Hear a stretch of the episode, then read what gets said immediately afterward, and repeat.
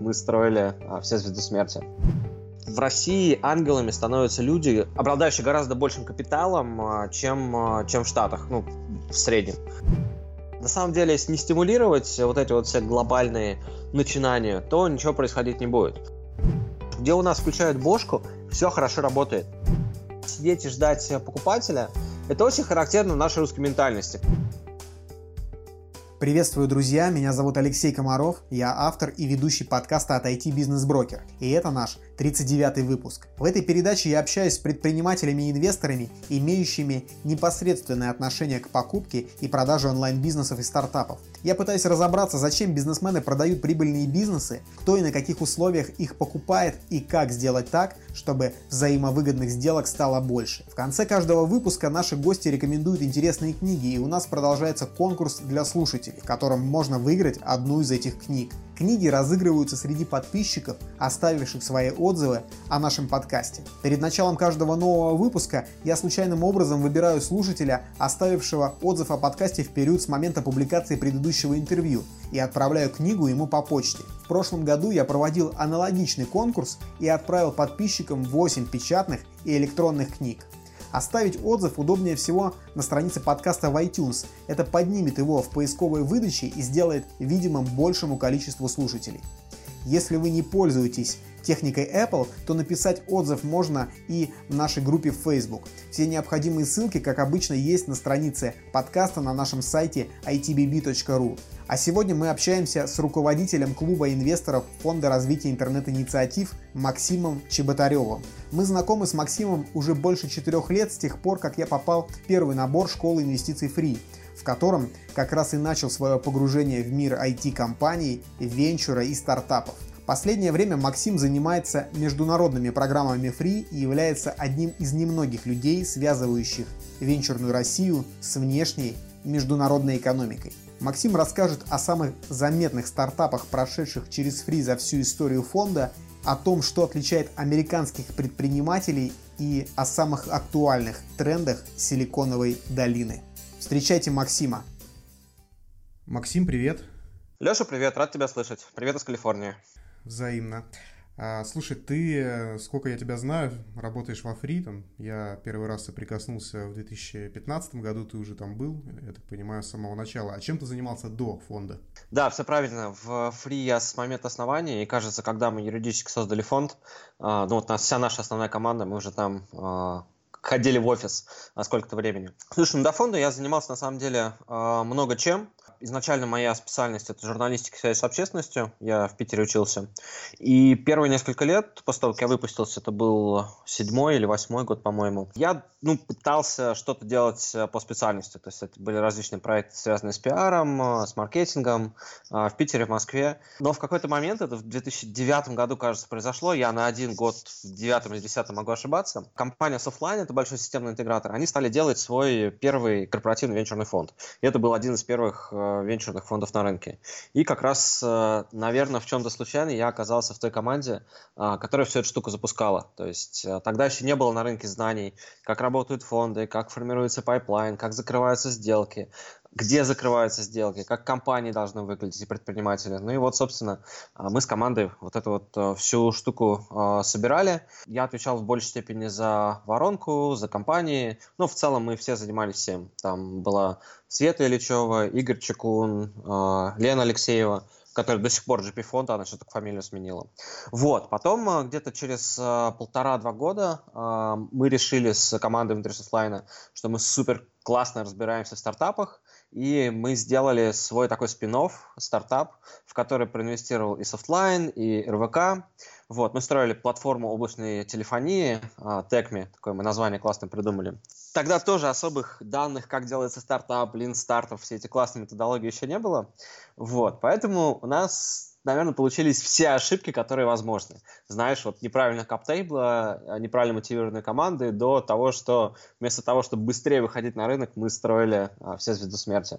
Вот, потом мы все немножко подразругались, а, потому что очень долго не выходили на рынок, у всех было разное видение, наверное, в чем-то недостаточно опыта именно по построению технологических бизнесов. И вот после этого мы начали делать фри. И вот промежутки еще всякими между этими а, штуками. Так получилось, что мы с Димой Калаевым случайно встретились в Калифорнии и придумали Go Valley. Ну, про это, я думаю, чуть позже поговорим. Да, то есть во фри ты попал через э, Диму Калаева, ты уже был знаком, да, на тот момент с ним? Да, мы к тому моменту уже полтора года делали вместе бизнес. Я хочу поговорить с тобой про проект, который непосредственно ты курируешь в фонде школы инвестиций. Э, расскажи в двух словах вот текущий статус, сколько уже было наборов, студентов и какие-нибудь интересные кейсы. Вспомни, пожалуйста. С удовольствием. Слушай, набор сейчас будет, кажется, или 16 или 17 Я просто на один ошибаюсь. Их стало так много, и это ну, прям стало похоже на что-то прикольно настоящее. А с чего все начиналось? Ну, начиналось все с одной очень простой э, мотивации. А, была задача, чтобы в нашей портфельной компании, наши портфельные сделки, которых мы там делали ну и делаем пока еще там по 50-100 в год, инвестировали другие инвесторы. При этом инфраструктуры на рынке а, никакой особо не было. И какого-то сильного комьюнити тоже. То есть а, на тот момент, когда мы начинали фри, школа инвестиций, это 13-15 года, на самом деле на рынке объективно было ну, 30, может быть 50 более-менее системно активно инвестирующих ангелов. Вот. И мы стали думать, каким образом можно собирать воронку классных людей, которые, с одной стороны, может быть, уже имеют сделки в венчуре или хотят, э, чтобы у них эти сделки появились, и затем они эти, ну, в этом рынке оставались и помогали компаниям. Потому что чем больше будет инвесторов, тем больше будет классных компаний, ну, вот все остальное про рынок. Вот, и мы запустили э, школу инвестиций. Сначала это был бесплатный формат, и туда стали приходить люди, которые никогда не инвестировали, не инвестируют и, скорее всего, не будут. И при этом они довольно, не то чтобы неинтересные, но они просто про другое. Им интересно тусоваться, слушать про венчур, ну и всякие другие штуки. Ну подожди, бесплатным он никогда не был, я был в первом наборе, и это стоило 50 тысяч рублей. Да, подожди, до этого были еще бесплатные форматы. Я тебе открою секрет. А, ты был в первом платном наборе. Вот. И, соответственно, да, и, соответственно, для того, чтобы а, повысить качество воронки, я стал смотреть, а что делают на рынке.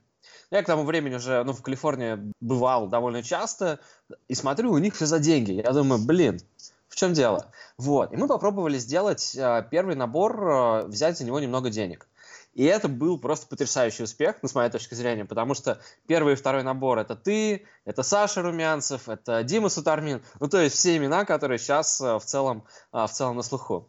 Вот. И это позволило, с одной стороны, э, получить хорошую аудиторию, а с другой стороны, объективно замотивировало команду гораздо серьезнее относиться к продукту. Я не говорю, что мы плохо работали до этого раньше или там а, не любили то, что мы делаем. Я вообще считаю, что там костяк фри, основная мотивация, мы фанаты того, что мы делаем.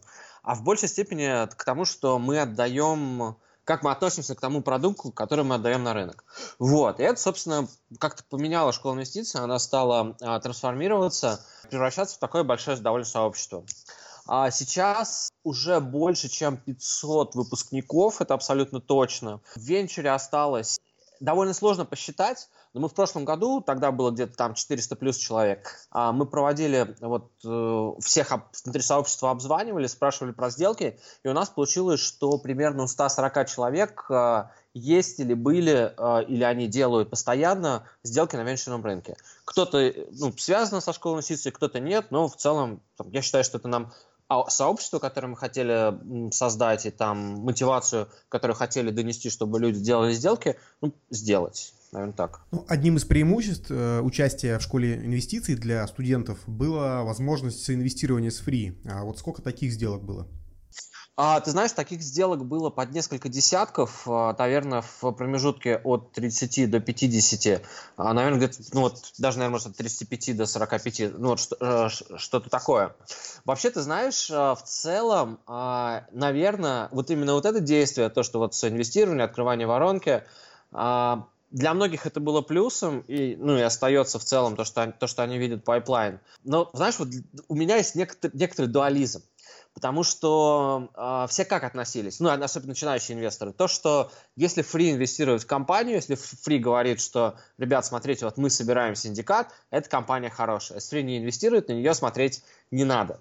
Для инвесторов, у которых уже есть опыт, это не было стопом вообще ни разу.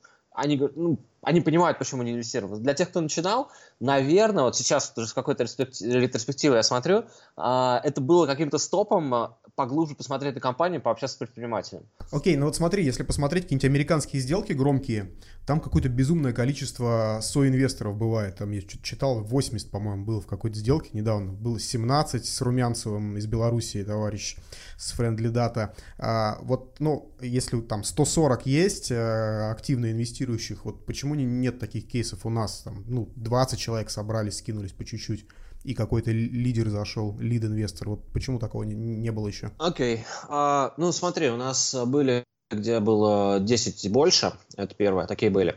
А почему это не системно? Слушай, вот я, честно говоря, объясняю это тем, что, во-первых, российские компании рейзят сильно меньше раунды, а в раундах там, когда приходит инвестор с чеком 500 тысяч рублей или 700 или миллион, целом смысла, честно, ну не очень, не очень много. Это первое. Второе, это то, что вообще российская корпоративная структура довольно сложная. И управляться, когда у тебя внутри акционеров сидит 20 э, или больше ангелов, э, э, управление получается довольно тяжелое. Это второе. И третье, на самом деле, вот если ты посмотришь на статистику американского рынка, то окажется, что средний американский чек ниже среднего российского чека.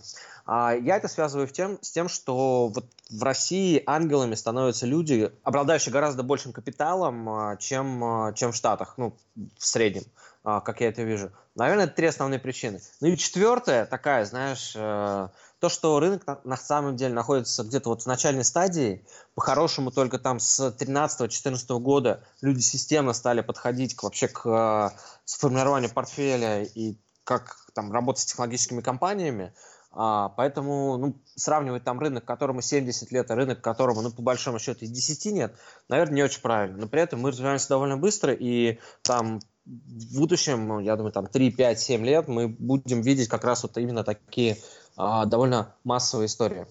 Окей, okay, я на самом деле про простоту входа, что кажется, что такие сделки, когда много участников, э, когда большой синдикат собирается, э, психологически упростит людям вход в венчур. Ну, потому что если взять тот же Star Trek модуль деньги, да, которые собирают там займы э, совсем маленькими чеками, там вообще, по-моему, неограничена минимальная сумма, то в эту историю много уже людей поучаствовало. И кажется, что венчур можно тоже по этой модели попробовать пособирать.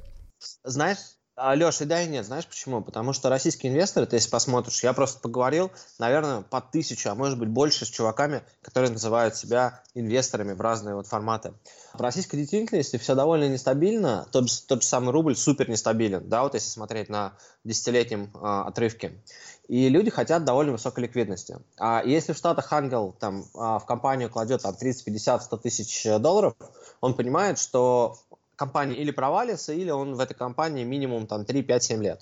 В российской действительности все хотят довольно высокой ликвидности своих денег и вложений, вот, поэтому я думаю, что ну, именно большое количество людей это не, небольшой, небольшой способ победить. А, скорее, если был бы какой-то ликвидный инструмент продажи secondaries, да, там, далее в компаниях, в которой ты уже сидишь, и это была бы действительно история, может быть, что-то получится. Вот сейчас в этом направлении и московская биржа смотрит, и площадки смотрят, и банки смотрят. Если вот что-то будет по работе secondaries, это точно полетит то, что ты говоришь. Если secondaries не будет, психология, к сожалению, меняется долго. Друзья, спасибо за то, что слушаете этот выпуск. Если у вас есть какие-то идеи или рекомендации, напишите мне личное сообщение. Еще вы можете оставить отзыв. Это поднимет подкаст в поисковой выдаче, и его сможет послушать большее количество людей. Если вы слушаете меня с помощью iPhone или другого устройства от Apple, то оставить отзыв можно в iTunes на странице подкаста. Кроме этого, написать можно прямо на наших страницах Facebook или ВКонтакте. Все ссылки традиционно можно найти в описании подкаста. Окей, пойдем дальше ты во фри с самого начала и видел, ну, собственно, все стартапы, которые были во всех акселераторах. Выдели несколько, там, 3-5 и скажи, почему вот они. Хорошо. Слушай, ну, на самом деле, вот любые рейтинги, э, это как из серии «Назовите 5 самых красивых э, женщин или мужчин на планете», они довольно условные. И здесь я скорее, не то, что они лучшие, а просто вот э, именно запоминающиеся фаундер, фаундеры с какой-то глобальной перспективой. А, я бы сказал, что мне супер нравится Синемут, хотя у многих к нему вопросы, к тому, что Миша с командой делает железку, которую тяжело продавать. Но вот, например, там не так давно, буквально там месяц еще не прошло, у них американские продажи стали больше, чем любые другие, но российские, да, и это довольно крутой результат. Мы как раз с Мишей завтра вроде бы на обед встречаемся. Ну, для тех, вот. кто а не знает, что такое Синему, да, это проектор, который позволяет на простом режиме картинку там на стену, на потолок проецировать. Дети смотрят мультики, это удобно там возить куда-то с собой. Как-то так, да? Да, там еще супер много встроенного контента. У них э, договор с Disney в Штатах. Клевые чуваки, спор не выйдет. А потом, знаешь, мне нравится очень наша компания портфельная Фарм. То есть они, наверное, довольно быстро растущие девчонки из Новосибирска, и они, наверное, одни из самых а, крутых фаундеров, а, ну вот кто видно, понимает, а, что они делают и быстро растут. Ну, я прям в них очень верю. Это те, что делают а, специальную систему для аптечных сотрудников, которые обязаны там сертифицироваться, да? Да, да, да, да, да, да. Для аптек там аптечный кэшбэк, там куча, куча продуктов, там на них можно подписаться в Фейсбуке, они постоянно пишут про бизнес, горят, очень классно. Я вот, ну, в этом году я очень надеюсь, что у них что-то получится с глобальным масштабированием, потому что российский рынок, он такой, неинтересный. Вот, потом Pimpay, а, ну, Pimpay это ребята, которые кредитуют э, магазины под отгруженные заказы. Они просто очень технологичные и очень, очень крутые команды и основатели. Вот. Викиум — это фантастический рост. А, и даже учитывая, что они супер поздно пришли в mobile, позже, позже всех конкурентов очень быстро растут. А ФРИИ разве участвует в Викиуме? Я не знал. Да, да, да, да, да. Викиум э, наш портфельный. Потом, ты знаешь, я назову еще два, а не один. На самом деле можно еще продолжать, их довольно много. Мне супер нравится бренд Quad. Вот, Филипп э, безумен, но что он делает, это очень круто. Это довольно тяжело, честно говоря, даже мне объяснить. Я, я даже не буду пытаться. Это, знаешь, это, это система управления продуктом очень тяжело, но у него суперские клиенты, международные, очень крутой глобальный founder. И э, Legion Farm, очень они прям классные. Это стартап э, в гейминге и прям, ну как в гейминге, скорее по тренировке игроков. Там очень крутой основатель. А, он сейчас на глобальный рынок нацелен. Мне кажется, даже в России меньше времени проводит. Окей. Okay. Последнее время ты фокусируешься на развитии международного направления ФРИИ, на помощи стартапам выходить прежде всего на американский рынок. И для этого вы сделали проект, там, акселератор, структуру, не знаю, как правильно назвать, который называется Tech Mafia. Это акселератор, я так понимаю, что в церкви в Сан-Франциско. Расскажи о нем, что это такое на данный момент, как это работает, какие есть кейсы, опять же, успешные. Это только для выпускников free или для внешних стартапов тоже? Да, смотри, сразу дисклеймер, с церковью Сан-Франциско мы никак не связаны, и это просто было площадкой. Сейчас э, я бы скорее сказал, что вот эта наша инициатива по помощи командам масштабировать на американский рынок, она на некотором халде по одной очень простой причине. Мы поработали там примерно 10 или 12 компаний. Причем самые успешные кейсы были не с компаниями Free, это было не только для компании Free. Мы, мы еще работали там с компанией Noma, там же мы работали с компанией Comagic, и, собственно, вот как раз с ними у нас были, наверное, самые успешные кейсы. Но все равно привозили их из России, да? Да, конечно. Изначально идея была какая, что мы довольно хорошо научились команды двигать в правильном направлении внутри акселератора Free. При этом у нас есть довольно сильный нетворк и понимание, как делать там первые 10, 20, 50 тысяч долларов продаж на американском рынке. Соответственно, мы можем помочь а, нашим портфельным компаниям и компаниям с рынка а, такую штуку делать. Мы ну, делали это полтора года, и ты знаешь, столкнулись с одной простой штукой. Мы-то научились добегать ну, до какого-то результата для компании, но российский рынок сам по себе один. Он достаточного количества бизнесов там каждый год, э, с которыми ты можешь поработать, у которых есть деньги и ресурсы для того, чтобы попробовать масштабироваться на Штаты. А российский рынок таких компаний достаточного количества не рождает.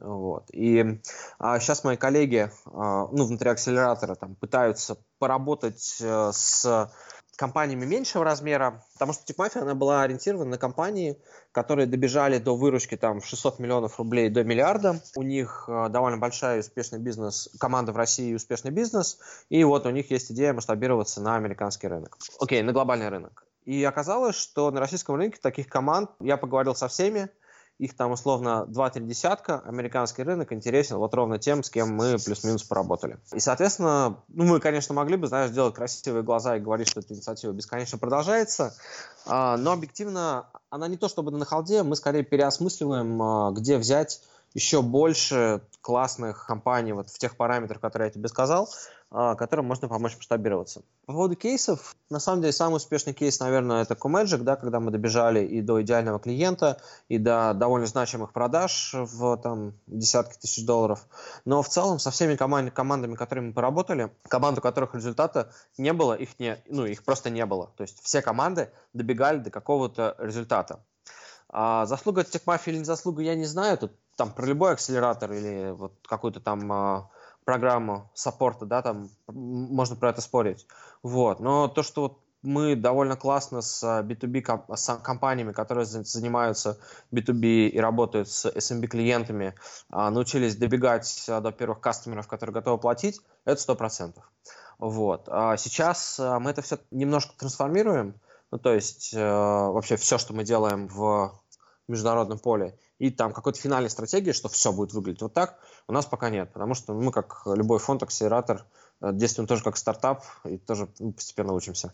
Окей, okay, тогда сразу спрошу, раз это вытекает из контекста, что, собственно, происходит с Free сейчас? Почему, в связи с чем, да, вот объявили о стратегии Evergreen, почему не появилось нового большого фонда, как об этом, ну, были слухи на рынке, скажем так. Вот расскажи, какой статус и какие дальше перспективы. Слушай, ну, ты знаешь, я, наверное, здесь э, не смогу рассказать э, чего-то супер много, но я скажу так, что история то, что мы Evergreen, она была с самого начала. Может, просто это не как-то, ну, не так э, концентрировалось внутри медиа, но мы внутри сразу понимали, что мы хотим строить именно, именно Evergreen историю. Вот. Как у любого фонда, у, у каждого фонда есть определенный цикл жизни. Есть цикл, когда ты активно скаутишь компании, потом ты активно инвестируешь, потом ты активно поддерживаешь э, свои портфельные компании. Вот. А мы сейчас как раз, как любой фонд, на там, а, шестом году жизни находимся в стадии, что да, мы сделали все сделки, которые мы хотели, и мы активно помогаем нашим компаниям расти и а, стремимся к тому, чтобы из этих компаний выйти. Вот. Ничего про большую историю я, наверное, комментировать не могу, потому что это находится немного вне моей компетенции. Это скорее вопрос к нашему GP э, Кириллу Варламову. А моя сейчас основная задача – это то, чтобы наши компании также рейзили следующие раунды, а, делали это в том числе на глобальном рынке. Ну и вот вся команда инвестиционная сейчас э, ну, нацелена именно на рост и продажу портфеля. Ну, как, э, собственно, в любом венчурном фонде. Ну, то есть я правильно понимаю, что вы будете собирать новые раунды для портфельных компаний, самых лучших, на каких-то внешних источниках у частных инвесторов, по сути. Слушай, да, мы этим и занимаемся. Как раз вот сегодня я встречался там с одним из э, инвесторов в Штатах, который хочет в нашу портфельку проинвестировать. Это задача любой инвестиционной команды, любого венчурного фонда всегда делать так, чтобы твоя компания, а, могла зафандрейзить, б, была готова на продажу. Этим мы и занимаемся. Вы будете делать это точечно, то есть э, искать инвестиции для конкретного стартапа или все-таки собирать какой-то альтернативный фонд, который уже будет распоряжаться деньгами по своему усмотрению? Слушай, про альтернативный фонд или что-то еще, наверное, я не могу комментировать. Э, здесь опять вот, наверное, скорее вопрос к э, коллегам там, в пиаре, к Кириллу Варламову. Окей. Okay. Ты видел множество предпринимателей по обе стороны океана. Расскажи, вот, на твой взгляд, в чем основные отличия наших бизнесменов и американских? Знаешь, давай так, не называть их американцев, а называть э, их глобальными бизнесменами, потому что то же самое в Кремниевой долине, больше половины предпринимателей, которые фандрейзят, которые продают компании, которые делают компании, это не американцы, это люди с любой другой стороны мира. Окей, okay, да, ты прав. Угу. И в русских предпринимателях то же самое. Вот мы, у нас недавно был как раз fireside чат с э, Игорем Рябеньким и Сашей Чичавой, да, и Саша Чичава из лета сказал очень хорошую историю вот про глобальных русских, Global Russians. И я бы здесь э, сказал так, что основное отличие между вот предпринимателями, которые на российском рынке делают локальный продукт, и между чуваками, которые делают глобальный продукт, и предпринимателями на глобальном рынке, э, то, что ребята, которые что-то делают локального рынка, еще не поняли, что локальный рынок довольно маленький, мультипликаторы неинтересные, из компании выйти ну, довольно сложно. Дальше вот есть все остальные. Глобальные русские, глобальные французы или глобальные американцы. Я считаю, что это вот одно комьюнити таких вот технологических намад, намадов, да, не знаю, как по-другому сказать. В целом, э, наверное, главное отличие, что скорость тестирования гипотез, наверное, мотивированность и понимание, что границ никаких не существует. Это вот основное отличие. Больше никаких других отличий в целом э, я не вижу, потому что предприниматели по всему миру очень-очень похожи. Я что тебе пример такой приведу, он вообще не из стартап-рынка. Я всегда думал, что вот а, то, как живут предприниматели, то, как живут стартапы, это супер уникально. А мы месяц назад а, поехали в Бургундию по, а, по виноделам и встречались с разными виноделами, владельцами домов, ну, с ребятами на C-левеле. И они вообще точно такие же, как а, любой крутой предприниматель в России или в Калифорнии. Вот для меня это было а, поразительно. Вот, так что в целом, резюмируя, особых отличий нету, кроме, наверное, уровня энергии и ощущения отсутствия границ. Окей, ну смотри, кажется, что вот это вот соотношение global entrepreneurs, а, ну то есть глобальных предпринимателей и обычных предпринимателей, которые в своей локальной стране что-то делают, оно сильно зависит от емкости рынка. Скажем, в какой-нибудь Белоруссии глобальных предпринимателей и на ну, Украине, да, сильно больше, потому что там локальные рынки меньше, и они сразу идут на иностранные рынки там что-то продавать, если говорить там про айтишников, например. У нас по-другому, потому что у нас еще все-таки можно что-то попродавать внутри, все-таки рынок какой-то есть. В Штатах этот рынок еще больше. И вот работает такая пропорция?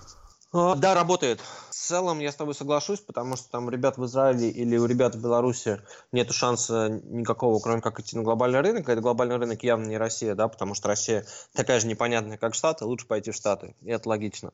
Вот. А в России, да, очень большой локальный рынок, очень много до сих пор ниш, в которых можно построить довольно большие компании, и люди это делают. Но при этом забывая про то, что а, потом эту компанию будет супер тяжело продать. Так что да, я тут с тобой соглашусь, поспорить невозможно. Окей, okay, ну то есть получается, что с точки зрения венчурных инвесторов э, Россия как раз э, неинтересна в том числе поэтому, да, потому что какой-то рынок есть, и таких глобальных предпринимателей не так много в процентном соотношении. Кажется, что тогда в Израиле их проще находить. Собственно, этим они и занимаются. Да, этим все и занимаются, но при этом у нас очень крутая школа математиков и инженеров, и компания все-таки создается классных э, довольно много. А, и инвесторы действительно смотрят а, за пределы России гораздо больше, чем это делают предприниматели. Но здесь тут тоже, знаешь, момент есть такой. На самом деле, если не стимулировать вот эти вот все глобальные начинания, то ничего происходить не будет. В той же самой Беларуси, если ты посмотришь, когда они начали на супер, ну вот про стартапы мы стали очень много слышать, когда условный Maps.me был продан в сторону мыла. И вот там последний, сколько это уже, пять лет прошло, да, или меньше, ну, не знаю. Вот стало много-много-много разных а, таких историй. Так что я думаю, знаешь, в России как бы локальный рынок ок, 2014 год и то, что рубль упал, он позитивно повлиял на вот тренды. Сейчас не, не остается ни одного набора там 500 стартапов или Combinator, ну почти, где не было бы одной, двух, трех, пяти русских компаний. Это невероятно круто, такого не было никогда раньше. Но при этом должны быть э, громкие успехи, да, для того, чтобы люди видели такие, да, блин, тоже, и пытались сделать вот эти вот глобальные истории. Чем больше будет попыток, тем больше будет успеха. Ну, как бы венчур, он весь про цифры, здесь то же самое. Окей, заканчивая американскую историю, расскажи в двух словах, что происходит с вашим проектом с э, Димой Калаевым Go Valley. А, я ездил с вами в 2015 году туда, это уже почти 4 года прошло. А что изменилось? Вообще не надоело вам делать эту штуку? Кажется, что вы, ну, судя по фоткам участников в Фейсбуке, вы ездите по одним и тем же местам. Или я ошибаюсь? Ты ошибаешься. А, одно и то же у нас остается только парцикой. А так в целом не надоел. Но если коротко, чтобы просто слушатели понимали, что мы делаем. Мы раз в полгода высаживаемся в Кремниевой долине на неделю и посещаем классные компании, инвесторов, фонды, предпринимателей, ну, вообще всю, всю экосистему долины, инкубаторы, акселераторы. А, нет, не надоело, потому что каждый раз меняется, там, наверное, половина контента, а, который был в прошлый раз, и у нас там есть участники, которые ездили и два, и три раза, ну, а, постоянно. Некоторые спрашивают, можно ли купить, как это, а, проездной, чтобы ездить а, там каждый год хотя бы один раз. Вот. А мотивация, знаешь, какая? Мне очень интересно встречаться с людьми, и делать с ними вот эти вот fireside чаты, да, в рамках Go Valley и узнавать что-то новое. И вот эта программа, она интересна ну, для меня до того момента, пока она интересна для меня самого. Ну, в смысле, когда мне самому нравится быть внутри нее участником. Ну, и хоть это такой довольно большой оверхед по организации.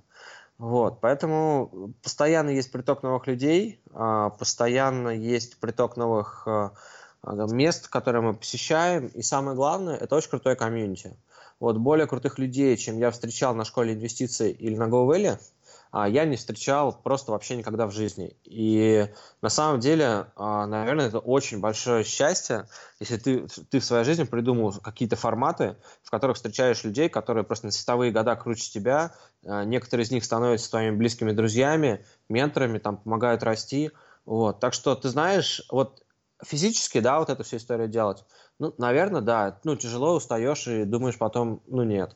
А когда вот потом оцениваешь все бонусы, бенефиты, которые это приносит в твою жизнь, ты только думаешь, блин, а лучше ты не придумаешь. Поэтому, знаешь, э, я думаю, что Go Valley будет продолжаться, ну, пока а, там, мне интересно, пока Диме интересно, и пока там а, туда приходят а, невероятно крутые люди.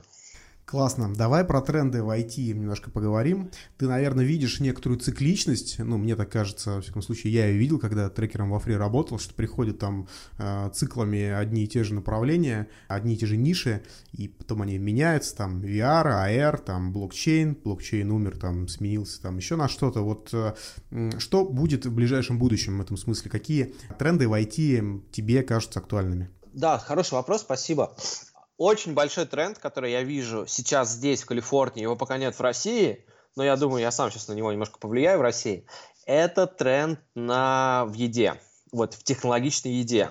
И замещение мяса, и замещение каких-то других продуктов, и еда, которая подстраивается под э, твой ДНК, а, и разные вот эти партнерства в этой сфере. В Калифорнии вот это, это сейчас супер тренд, это все будет расти.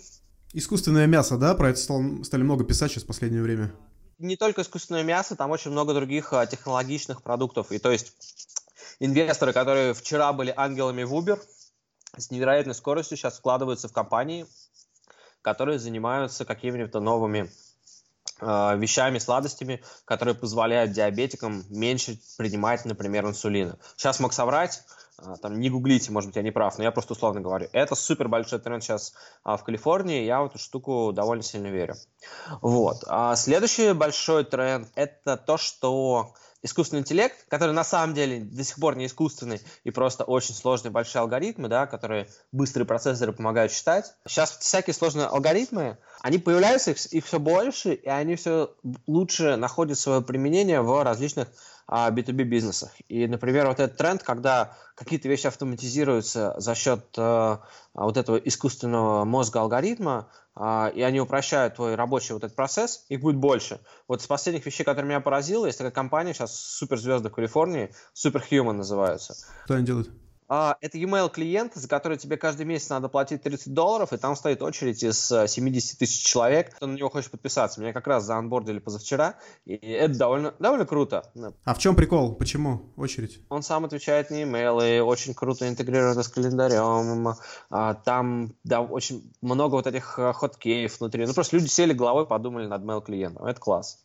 Вот. И таких штук, э, так называемого AI, да, внутри вот этих вот B2B процессов внутри компании будет становиться все больше, больше и больше. И это круто. И там не нужно будет, знаешь, вот сложных интеграций, как вот, например, ты покупаешь SAP, и у тебя, там, не знаю, проект десятки миллионов долларов и световые года внедрения. Так не будет, это все будет упрощаться, убыстряться, становиться дешевле, и это, конечно, нас ждут просто очень крутые, интересные времена. Окей, okay, спасибо. Давай поговорим про корпоративные инновации. Смотри, что происходит очень часто, э, когда мы видим сделки по слиянию, поглощению, ну, я больше про Россию говорю, там, мы говорим о том, что компания покупает команду, команда уходит работать, это, по сути, не покупка, а найм, и эти все акселераторы, корпоративные инновации и корпорации все больше и больше охотятся за реально талантливыми, быстрыми предпринимателями, предлагая им классные тепличные условия внутри, и кажется, что вот еще немножко времени пройдет, и все самые лучшие окажутся там внутри, Газпроме, там, Газпром нефть, там, не знаю, Северсталь или еще что-то. Э, два вопроса в связи с этим. Как выглядит этот тренд э, на международном рынке и вообще существует ли он или это просто моя иллюзия? А, ты имеешь в виду, что корпорации пытаются нанять умных чуваков? Нет, то, что пытаются, это факт. А не окажется ли так, что они в конце концов наймут всех предпринимателей и таких вот независимых, true не останется вообще? Слушай, ну, во-первых, не наймут, потому что всех не наймешь. А второе, многие предприниматели воспринимают эту работу в корпорациях на 3-4 года, когда у них локап. Ну, то есть, как ты знаешь, компанию, когда покупают, все деньги не отдают сразу, обычно отдают весь кэш инвесторам, ну, потому что нафига они нужны.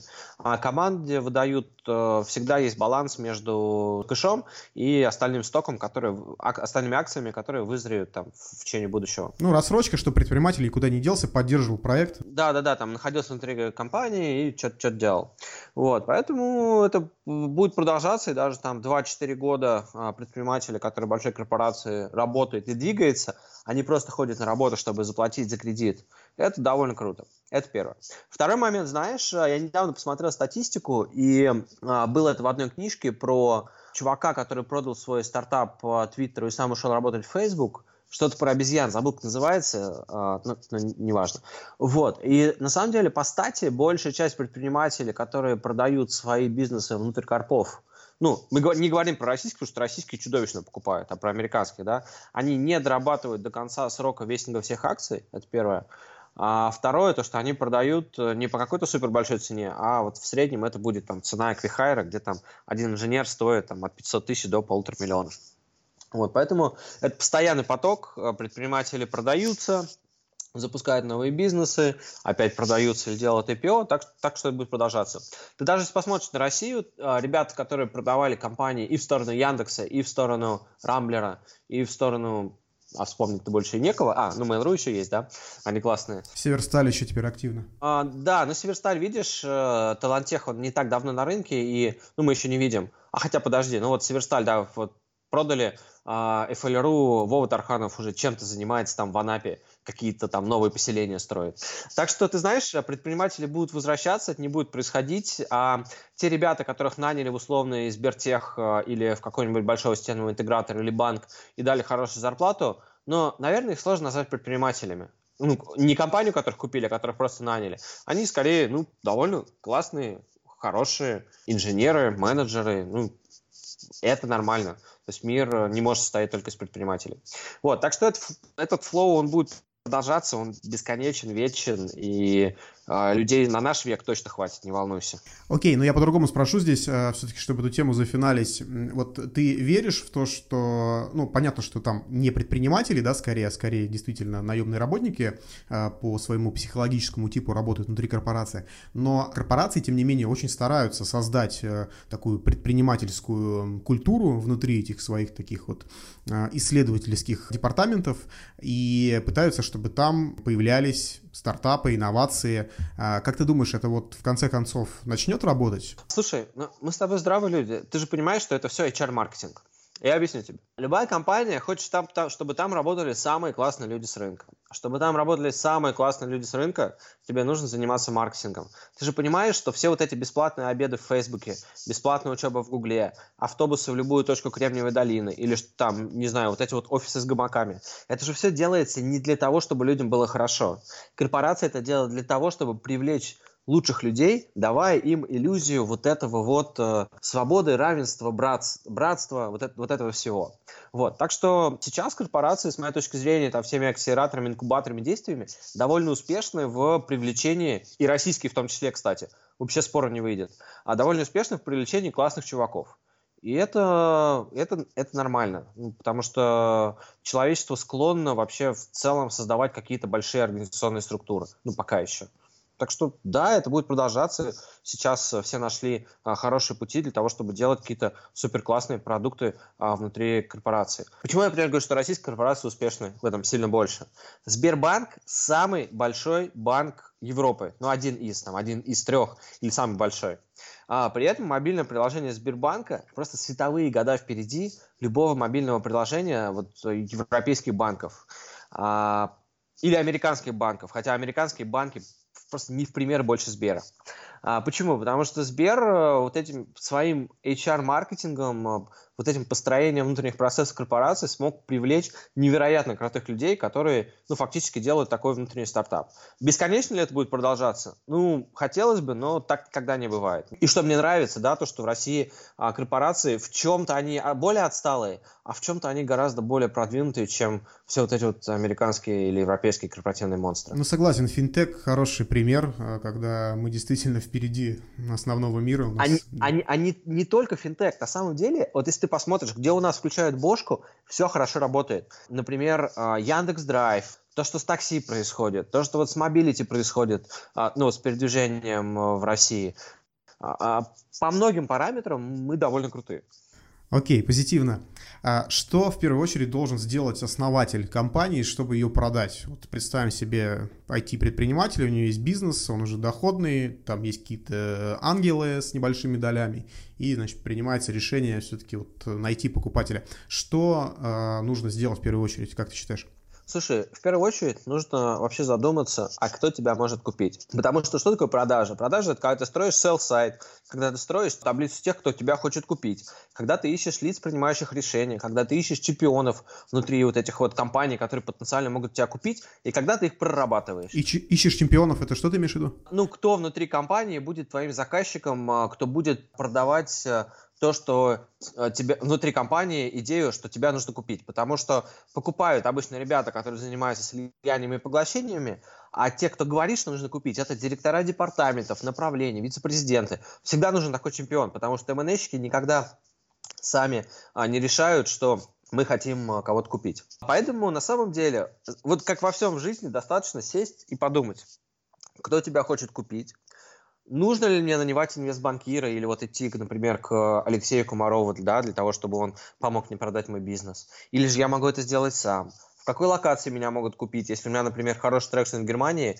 может быть, мне стоит нанять инвестбанкира в Германии. То есть, на самом деле, просто сесть и структурно подойти к системе продажи. Потому что даже в любом акселераторе, если посмотреть мировом, никакого чуда нету. Это просто системное, ежедневное, еженедельное повторение действия, раз – и оценка результата 2. Больше никакой магии. Вот в слиянии и поглощении примерно то же самое.